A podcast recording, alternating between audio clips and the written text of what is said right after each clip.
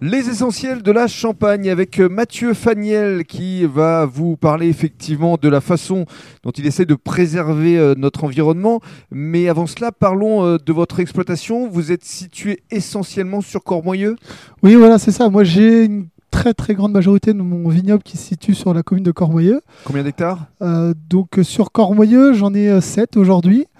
Et puis le reste euh, à Damery, voilà, donc qui est pas très loin, voilà, qui est à 5 km. Majorité des cépages? Donc Pinot Meunier, voilà, grande majorité de Pinot Meunier.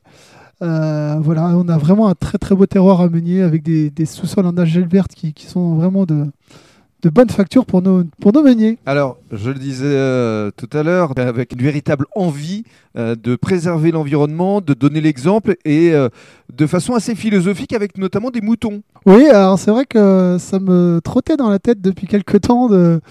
euh, c'est le cas de le dire, voilà, de, de mettre des animaux dans les vignes et notamment les moutons, voilà, Mhm. pour, pour le côté éco- éco-pâturage. Donc euh, bah, cette année, je, je me suis lancé euh, dans l'aventure et voilà, j'ai fait l'acquisition, la première acquisition de trois moutons. D'accord. Euh, Alors, quel est leur rôle justement à ces moutons? Alors, le, le premier rôle essentiel reste euh, l'éco-pâturage, où euh, ben voilà, ils vont entretenir euh, les vignes, voilà, puisque je ne désherbe pas les vignes. Donc, du coup, euh, ils font l'entretien des, des vignes.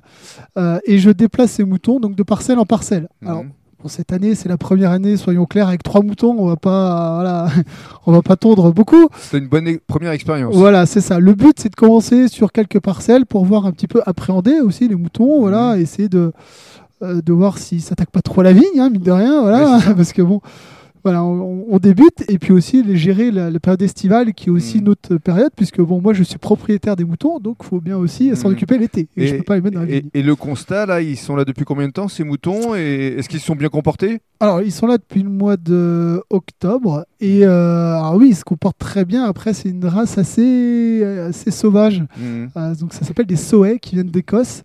Et c'est difficile de les approcher. euh, donc voilà. Donc Mais c'est euh, un, un nouveau métier alors. c'est un nouveau métier, exactement. Bon voilà, moi je suis un homme de défi, j'aime aller de l'avant et du Alors, coup euh, je me régale. Il y a des moutons, mais pas seulement. Ouais, voilà, c'est ça. En plus, euh, donc on a mis des, des poules. Voilà, on a mis des petites poules avec. Alors quel est le rôle des poules Alors les, les poules, euh, ils sont là.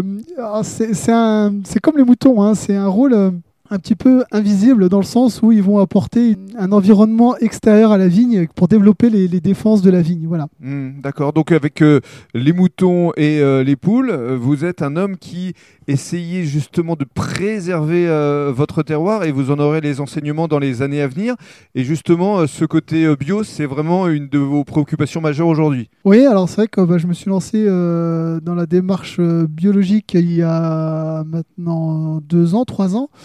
Et donc du coup, euh, c'est vraiment quelque chose qui me tient à cœur. Et également, depuis euh, quelques années, je, j'essaye d'approfondir la démarche euh, biodynamique. Euh, toujours la, la recherche de la défense naturelle de la plante. En fait, voilà, traiter les plantes par les plantes, pour moi, c'est, c'est important. Voilà. C'est essentiel. C'est essentiel. voilà, on fait ce qu'on peut, mais on est, c'est essentiel. Et dans le cadre du troisième podcast, on va évidemment évoquer vos cuvées.